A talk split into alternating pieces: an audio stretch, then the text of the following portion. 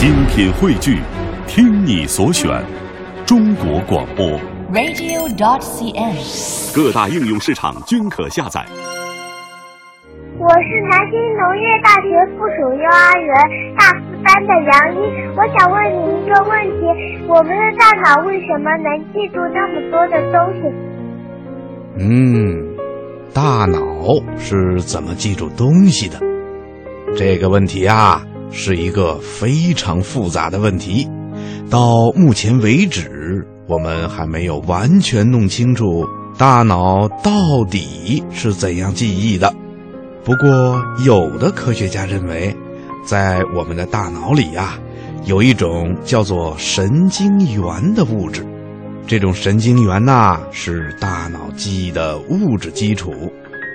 在人的大脑中啊，大约有一千亿个神经元。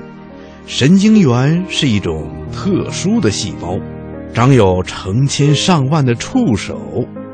各个神经元的触手啊，互相连通，形成了一种神经元回路。